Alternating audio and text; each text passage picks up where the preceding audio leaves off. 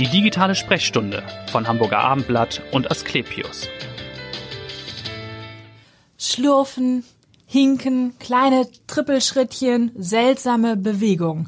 Der ist doch betrunken, mag der ein oder andere vielleicht voreilig urteilen, dabei kann eine Gangstörung viele Ursachen haben und sie ist oft ein Symptom einer Erkrankung, oft einer neurologischen, wie zum Beispiel Parkinson. Darüber wollen wir heute sprechen. Mein Name ist Vanessa Seifert und ich freue mich auf Professor Dr. Günther Seidel, Chefarzt für Neurologie und neurologische Frührehabilitation an der Asklepios Klinik Nord-Heidberg. Herzlich willkommen, Herr Professor Seidel. Ja, danke schön.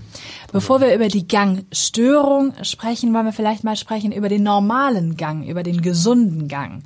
Was setzt der voraus? Welche Systeme müssen dafür intakt mhm. sein? Ja, das ist äh, der Gang ist eine sehr sehr komplexe ähm, Funktion, die der Körper ausführen äh, muss natürlich. Mhm. Und ähm, da sind verschiedene Sinnesysteme zunächst, die da notwendig sind. Das eine ist das Sehen, das visuelle System, ja. das muss intakt sein. Dann das Gleichgewichtssystem und dann die ähm, Sensibilität der Beine, der Füße, also der Kontakt zum Boden, das ist extrem wichtig. Und äh, das sind, ist sozusagen der Input, der notwendig äh, und funktionieren muss, und dann der Output.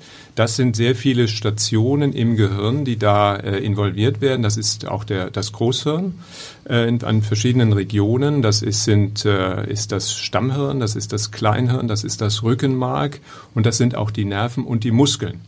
Äh, also viel, also alle Strukturen letztlich, die das zentrale mhm. und periphere Nervensystem ausmachen. Und man braucht noch bestimmte andere Hilfsstrukturen sozusagen, will ich das mal nennen. Das sind natürlich auch wichtige äh, Organsysteme, aber das sind zum Beispiel die Muskeln an sich, das sind die Knochen, die Gelenke und auch das Herz-Kreislauf-System. Mhm. Also das Herz und die Herzfunktion ist auch wichtig fürs Gehen.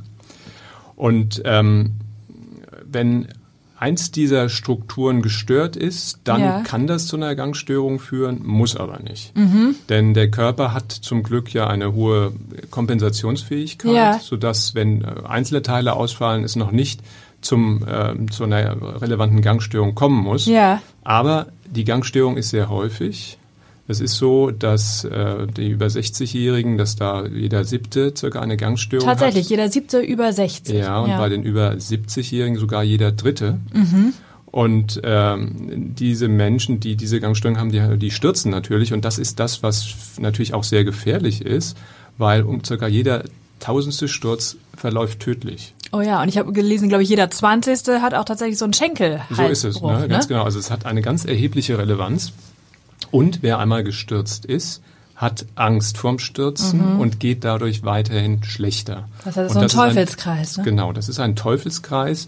Und deswegen ist es natürlich sinnvoll, ähm, genaue Diagnostik durchzuführen mhm. Und äh, dann natürlich auch Behandlung. Ja, kommen wir vielleicht nochmal auf die Gangstörung. Ab wann spricht man dann ja. genau von einer Gangstörung? Sie haben das gerade schon angedeutet. Ja. Also wenn verschiedene Komponenten der Systeme eben mhm. ausfallen, aber Tempo spielt, glaube ich, eine Ganz Rolle genau. und auch das Muster natürlich ja, des Gehens. Genau. Also äh, verlangsamtes Gehen äh, ist eine Gangstör äh, ist ein Hinweis auf eine Gangstörung und das Gangmuster. Denn mhm. Ähm, die Ganggeschwindigkeit, ähm, so die selbstbestimmte Ganggeschwindigkeit, sagt man circa ein Meter pro Sekunde ist die Ganggeschwindigkeit. Ja. man kann das auch leicht prüfen mit einem Test, einem ganz einfachen Test, indem man sich auf den Stuhl sitzt und dann äh, die Zeit misst, die man braucht, um aufzustehen, drei Meter zu gehen, sich umzudrehen und wieder hinzusetzen. Ja. Also wieder zurückzugehen und sich dann hinzusetzen. Mhm. Und normalerweise geht das in zehn Sekunden. Und ab 20 Sekunden, also länger als 20, ist dann schon eine relevante Einschränkung der Ganggeschwindigkeit. Okay. Und das ist eine abklärungsbedürftige Gangstörung dann. Aber ja. wie oft wird dann gesagt, naja, ist, der Opa ist vielleicht schon in einem betagteren Alter, ja. deshalb ist er langsamer. Ja, das betrifft auch ältere Menschen. Gerade dieser Test ist eben auch für ältere Menschen gemacht und die, die selbstgewählte Ganggeschwindigkeit eines gesunden älteren Menschen liegt auch noch bei einem Meter pro Sekunde. Mhm. Jüngere sind schneller. Ja. Ja, mhm. die 1,5 so Meter pro Sekunde, aber ähm, die älteren Menschen eben auch. Okay, sollten den einen Meter schaffen in so der Zeit. So ist es, ne? Die mhm. drei Meter äh, hin und zurück mit Setzen und Aufstehen ja. in unter zehn Sekunden. Das ist normal. Ja.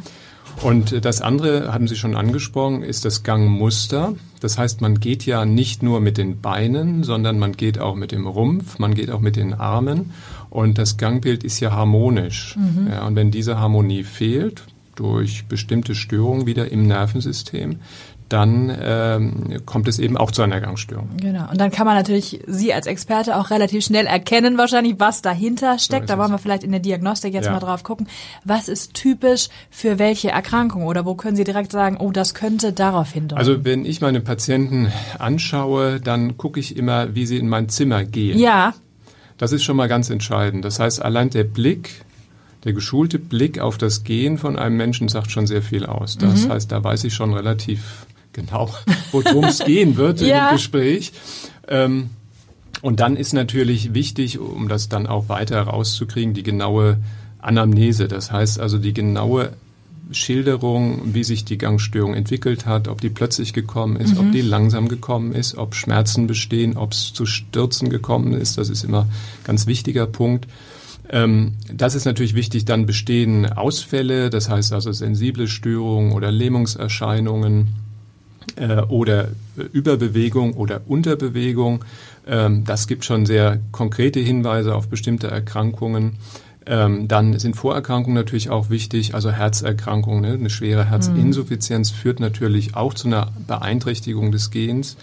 Und dann ein ganz entscheidender Punkt sind die Medikamente. Mhm. Das heißt, äh, mit zunehmendem Alter werden immer mehr Medikamente eingesetzt. Ja. Die, die sogenannte Poly äh, Pharmazie und mhm. dadurch gibt es Interaktionen, Beeinflussungen der Medikamente, die auch zu einer Gangstörung führen. Das heißt, da ist die Koordination dann womöglich so gestört. Ne? Genau, Durch ne? Und, oder auch äh, der Blutdruck beispielsweise, ne? starke Blutdruckhemmung, mhm. das ist so, wenn man dann äh, aufsteht aus dem Sitzen, dann ist er am ersten Mal schwindelig und äh, das ist einfach, äh, hat jetzt nichts mit dem Nervensystem zu tun, sondern das ist einfach der Blutdruck, der ja. dann zu niedrig ist mhm. und das führt dann zu diesem Empfinden des Schwindels. Was ist denn die häufigste Ursache? Wenn Sie sagen, jeder siebte über 60 hat eine Form der Gangstörung, was ist oft der Ursprung? Also oft äh, ist es so, dass die Gangstörung multifaktoriell ist. Das heißt, mehrere Dinge kommen zusammen. Mhm. Und äh, was natürlich sehr häufig ist, wenn man jetzt sowohl die, die Allgemeinbevölkerung anschaut, sind Polyneuropathien, das heißt also Störungen der Nerven an mhm. den Beinen. Das ist eine sehr häufige ähm, Ursache für äh, oder eine Teilkomponente einer Gangstörung. Dann kommt oft auch eine Gleichgewichtsstörung dazu, also eine Störung des Gleichgewichtssystems oder auch einfach nur schlechtes Sehen plus eine Polyneuropathie. Mhm. Das führt dann schon zu einer Gangunsicherheit.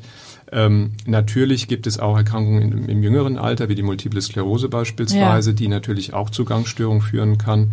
Und dann natürlich äh, wieder bei älteren Menschen die Bewegungsstörung, also äh, die Parkinson'sche Krankheit letztlich. Das ja. ist eine häufige Ursache, wenn sich eine Gangstörung langsam entwickelt. Wenn sie sich plötzlich entwickelt, äh, muss man immer auch an einen Schlaganfall denken. Mhm.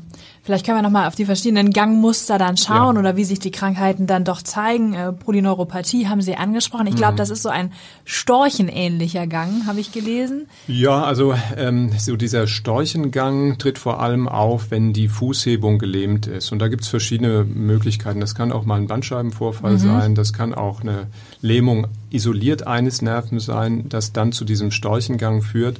Es kann auch eine Polyneuropathie sein, dann ist es häufig an beiden Seiten der ja. Fall. Das ist, wie gesagt, ein sogenanntes peripheres Muster, das heißt Nerv oder Muskel ist dann betroffen. Ja.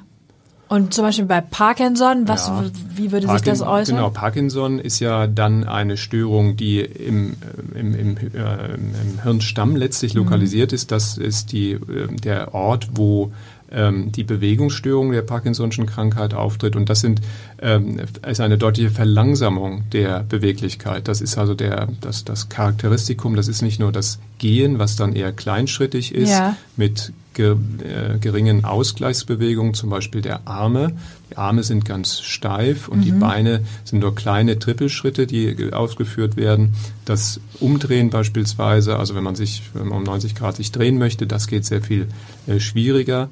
Ähm, und das ist eine ganz, ganz typische, ein ganz typisches Gangmuster. Das ist ja auch von James Parkinson letztlich durch reine Beobachtung gesehen worden Ja, letztlich, ja. Dass, dass das ein spezielles Muster der Störung ist und so wurde ja dann die Krankheit letztlich auch entdeckt. Ja. Was ist mit Hinken, wenn Leute so was hin Mhm. schonen? Genau, das sind Hinken. natürlich Gangstörungen, die jetzt unter Umständen gar nicht neurologisch Ja. sind. Also wenn zum Beispiel die Hüfte wehtut, ne, dann äh, ist das Gangbild natürlich auch verändert. Mhm. Deswegen ist bei der, bei der Befragung immer wichtig, sind Schmerzen da. Ja. das heißt, ist die Gangstörung schmerzlos oder sind Schmerzen da? Und Schmerzen äh, können natürlich immer auch äh, das Gangbild beeinflussen. Ja. Das, ja. Was ist mit Demenz? Spielt das auch eine Ja. Rolle? Weil ich gelesen habe, die Engländer sagen, äh, stops walking when talking. Ne? Also Genau. hält an, wenn er Ja, sprechen genau, möchte. das ist ein ganz interessantes Phänomen. Also ähm, ich sagte ja zum, äh, zu Beginn, dass das Gehen eben auch im Großhirn äh, gemacht wird sozusagen. Die Idee muss da sein zu gehen, aber auch die Bewegungsprogramme, die werden alle im Gehirn äh, generiert, berechnet. Und wenn das Gehirn durch eine degenerative Erkrankung wie eine Demenz oder auch äh, die fortgeschrittene Parkinson-Erkrankung betroffen ist, dann äh, sind, können diese Programme nur noch eingeschränkt ähm, berechnet werden. Und das, ähm, die, die Kapazität des Gehirns, das Denken und die Bewegung, äh, die ist bei Demenz eben entsprechend einge äh, eingeschränkt, sodass wenn man beides machen möchte, das heißt sowohl gehen als auch sprechen oder rechnen, Ja. dann geht nur das eine. Das heißt Okay. entweder gehen oder sprechen, aber nicht beides. Nicht Multitasking. Genau, das Ja. Mhm. ist genau dieses Dual-Tasking, also zwei Dinge äh, können dann nicht mehr zusammen ähm, äh, durchgeführt werden. Und das ist ein starker Vorhersagewert letztlich oder ein, ein Phänomen, was einen Sturz voraussagt. Das heißt, Pati- Menschen, die das nicht können, haben ein hohes Risiko, in den folgenden Wochen und Monaten zu stürzen. Genau, Stürze haben Sie ja schon angesprochen, Ja. auch diese psychische Komponente, die Ja. eben eine Rolle spielt. Das heißt, dass da eine Angststörung dazukommen kann, dann So zu der Gehstörung Ja, ganz ne? genau. Ne? Das heißt also, es besteht eine, und das ist eben das, was ich sagte, multifaktoriell. Das heißt also zum einen zum Beispiel eine Polyneuropathie, dann noch eine, eine, eine Gleichgewichtsstörung plus eben vielleicht noch eine Sehstörung, wie es im Alter halt auftreten kann, und dann ein Sturz führt dann dazu, dass das Gehen quasi kaum noch möglich ist. Ja. Immer aus der Angst heraus, dass, ähm, dass nicht, äh, dass der Sturz auftritt und dann wird das vermieden und das ist dann eine richtige Angststörung, die auch entsprechend behandelt werden muss. Kann ich prophylaktisch irgendwas tun, um vielleicht gar nicht erst eine Gehstörung zu entwickeln? Gut, wenn mich so eine neurologische Krankheit trifft, ist es natürlich schwierig. So ist es. Ne? Also da ist natürlich die, die Vorbeugung ganz wichtig und das ist letztlich die allgemeine Vorbeugung, die vor Herz-Kreislauf-Erkrankungen schützt und auch vor Demenz schützt. Und das ist eben die moderate Bewegung letztlich. Also Nordic Walken, Joggen, äh, Schwimmen, das sind Ja. Bewegungsmuster, die sehr gut trainiert werden durch diese Sportarten. Und dadurch kann eben auch äh, die Reservekapazität des Gehirns verbessert werden. Und es gibt ja auch interessante Zusammenhänge zwischen eben Bewegung und Hirnleistung, denn auch äh, Ausdauertraining führt dazu, dass die Hirnleistung äh, sich nicht schneller, nicht schnell verschlechtert oder eben auch wieder verbessert. Also damit möglichst früh beginnen wahrscheinlich. So ist ne? es. Ja. und auch rhythmische Bewegungsmuster, auch Tanzen beispielsweise, Ja. ist ein sehr guter Sport, um äh, eben äh, pathologische Bewegungsmuster zu behandeln. Auch äh, bei bestimmten Erkrankungen ist es sinnvoll, also Mhm. auch bei Parkinson beispielsweise sind solche rhythmischen Bewegungen, auch bei Demenz Ja. sind das äh, sehr wichtige ähm, Behandlungsverfahren. Da sind wir schon bei den Therapieoptionen. Das hängt natürlich stark von der Erkrankung dann ab, Mhm. die zugrunde liegt. Aber wie würden Gehstörungen dann behandelt? Also die Behandlung startet damit, dass man die Diagnose stellt. Das heißt also, ähm, man muss genau analysieren, was jetzt die Komponenten der Gangstörung sind. Wie gesagt, multifaktoriell.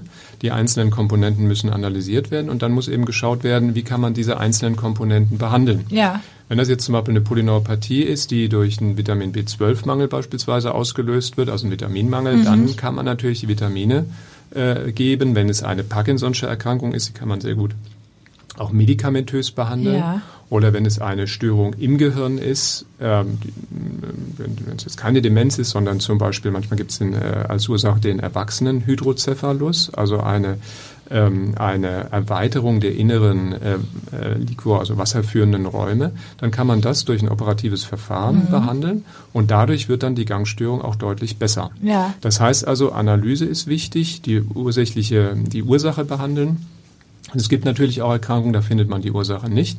Da hilft dann äh, natürlich die entsprechende Therapie, das mhm. heißt Bewegungstherapie, Physiotherapie, Physiotherapie ähm, unter wirklich professioneller Anleitung, weil es mhm. oft so ist, Stichwort phobische, also Angstgangsstörung, ja. äh, ähm, dass sich die Menschen, die da betroffen sind, äh, eben falsche Gangmuster aneignen.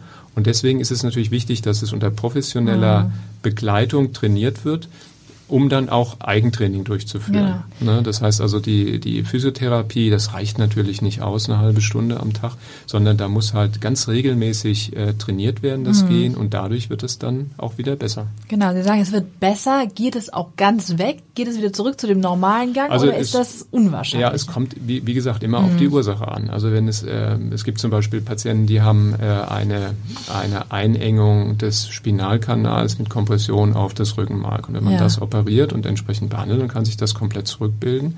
Ähm, oder wenn es ein Bandscheibenvorfall ist, der zu einer Nervenkompression äh, führt, das kann man natürlich auch, äh, wenn man früh genug äh, interveniert, das komplett zur Abheilung mhm. bringen. Andere Erkrankungen wie eine Demenz beispielsweise, die ist ja leider aktuell nicht ursächlich behandelbar und das ist eine fortschreitende Erkrankung und da kann man dann nur eben Kompensation machen durch eben entsprechende Therapie ähm, oder dann entsprechende Hilfsmittel auch, mhm. ne, die äh, dann dazu führen, dass das Gehen einfach sicherer wird, wie zum Beispiel die Rollatoren, ja. das heißt diese ähm, fahrbaren Stützen, die äh, dann die Gangsicherheit doch erhöhen. Mhm. Auch da ist es wichtig, dass es auch professionell angepasst wird, äh, weil wenn man das nicht tut, dann kann man sich auch durch diese Hilfsmittel ein krankhaftes, ein krankhaftes Gangbild angewöhnen und deswegen ist auch da eine professionelle Anpassung der Hilfsmittel äh, notwendig. Ja, von Ihren Patienten jetzt den neurologischen Patienten mit Gangstörung, was haben die meisten dann für eine Erkrankung? Ist es tatsächlich Parkinson oder also sehen Sie in, im vor allem? Krankenhaus, also von den stationären Patienten sind die allermeisten haben einen Schlaganfall. Mhm. Das ist eine ganz, ganz häufige Ursache natürlich auch für ja. eine Gangstörung durch eine Halbseitenlähmung, die das mhm. Bein mit beinhaltet. Wir haben in unserer Klinik auch sehr, sehr schwerkranke Patienten, die ähm, äh, gar nicht alleine stehen könnten. Da haben wir Hilfsmittel, also ähm, äh, ein, ein, ein Exoskelett, ein Robotersystem, was mhm. die Patienten aufrichten kann und dann eben Schreitbewegungen unter Führung auf einem Laufband macht. So kann man das Gangtraining okay. dann äh, optimieren bei sehr schwer betroffenen Patienten. Mhm ähm, wie gesagt, Schlaganfall, Multiple Sklerose, Schädelhirntrauma. Ähm, Im ambulanten Bereich würde ich sagen, oder auch in, in meinen Patienten sind die zwei großen Gruppen, die Polyneuropathie-Patienten und die Patienten mit zentralen Bewegungsstörungen, also Parkinson-Erkrankung. Ja. Das sind die häufigsten Gruppen letztlich. Und kommen die meistens nach einem Sturz oder was ist dann der Anlass, wenn die dann ambulant kommen zu Ihnen? Also Sturz ist auch etwas, das ist ja, das ist ja so ein, so ein, Schicksalsereignis letztlich. Ne? Wenn mhm. ein Mensch unvermittelt stürzt, genau. dann ist das schon ein Grund, was zu tun. Ähm, oft sind Gangstörungen, die entwickeln sich ja sehr, sehr langsam und den Betroffenen fällt das oft gar nicht so auf. Genau. Meistens werden sie dann so von der Umgebung drauf angesprochen oder beim Spazierengehen äh, wird die Strecke halt immer kleiner. Das ist dann auch so ein Zeichen, um zu sagen, da ist irgendwas nicht in Ordnung. Äh, und das sollte man abklären. Wichtig ist natürlich, dass man bei der Abklärung auch nicht zu lange wartet, denn mhm. Krankheiten schreiten im Allgemeinen voran. Und im frühen Stadium hat man unter Umständen noch die Chance, das auch sehr gut zu behandeln. Später wird es dann immer schwieriger. Genau, also da nochmal der Appell, das dann auch unbedingt abklären zu lassen und auch natürlich vom Experten gleich am besten. Ne? Und vielleicht zu Ihnen nochmal zum Schluss, warum sind Sie Arzt geworden und warum Neurologe? Hm.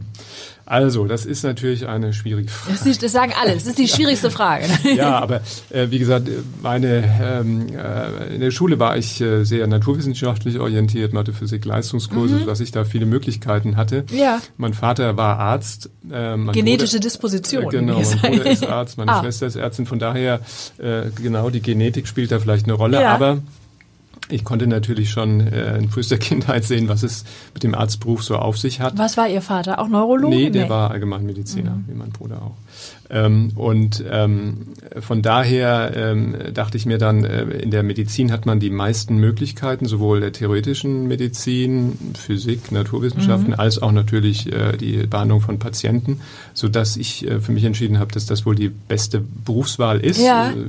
Ich bleibe auch dabei und äh, im Studium war es dann so, äh, dass ich äh, mir ein Fach ausgesucht habe, was ähm, erstens noch in, zu dieser Zeit vor 35 Jahren äh, noch nicht so sehr weit erforscht war, aber mhm. sehr interessant war zum ja. einen und zum anderen auch sehr logisch ist. Das heißt, es man analysiert ja die äh, Erkrankung durch die Anamnese, den neurologischen Befund und allein mit diesen einfachen Hilfsmitteln, die aber dann auch unter Umständen etwas fordernder sind, mhm. äh, kann man schon acht, 80, 90 Prozent der Diagnose klären und die weiteren Hilfsmittel, die sich auch in den letzten Jahren ja. äh, extrem entwickelt haben, die bildgebenden Verfahren beispielsweise mit ganz faszinierenden Erkenntnissen über, über das Hirn, ähm, äh, helfen natürlich dann dabei, sodass ja. äh, die Neurologie für mich ein sehr gutes Fach war, zum einen wegen diesem analytischen Aspekt, mhm. zum anderen aber auch, weil man muss sich ja vorstellen, dass alles, was wir erleben, alles, was wir sind, ähm, im Gehirn gemacht wird.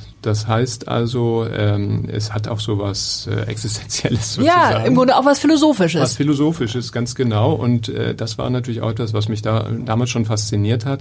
Ähm, und das war dann der Grund, letztlich ja. Medizin und Neurologie zu machen. Ja, die Faszination spürt man. Vielen Dank, dass Sie da waren. Letzte Frage, was machen Sie, wenn Sie nicht in der Klinik ja, sind? Das ist eine gute Frage. Ich bin sehr oft in der, in der Klinik. in der Klinik, das ja. Heißt, äh, und äh, wenn ich nicht in der Klinik bin, äh, dann äh, mache ich vor allem Ausdauer, also mache ich, ich natürlich, aber mache auch Ausdauersport. Und was fürs Gleichgewicht auch. Und was fürs Gleichgewicht, ganz genau. Und ähm, das ist das, was ich ja meinem Patienten erzähle. Das äh, versuche ich natürlich auch in meiner Freizeit mhm. zu tun und zwar jeden Tag. Das ist mich das Wichtige. Ja, ja, jeden Tag.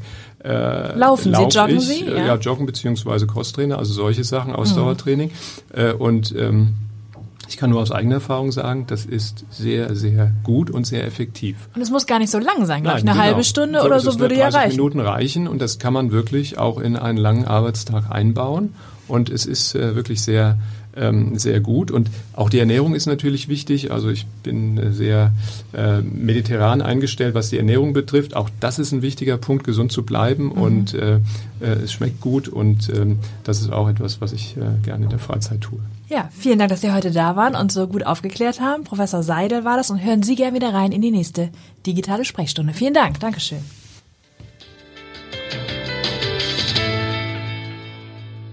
Weitere Podcasts vom Hamburger Abendblatt finden Sie auf abendblatt.de slash podcast.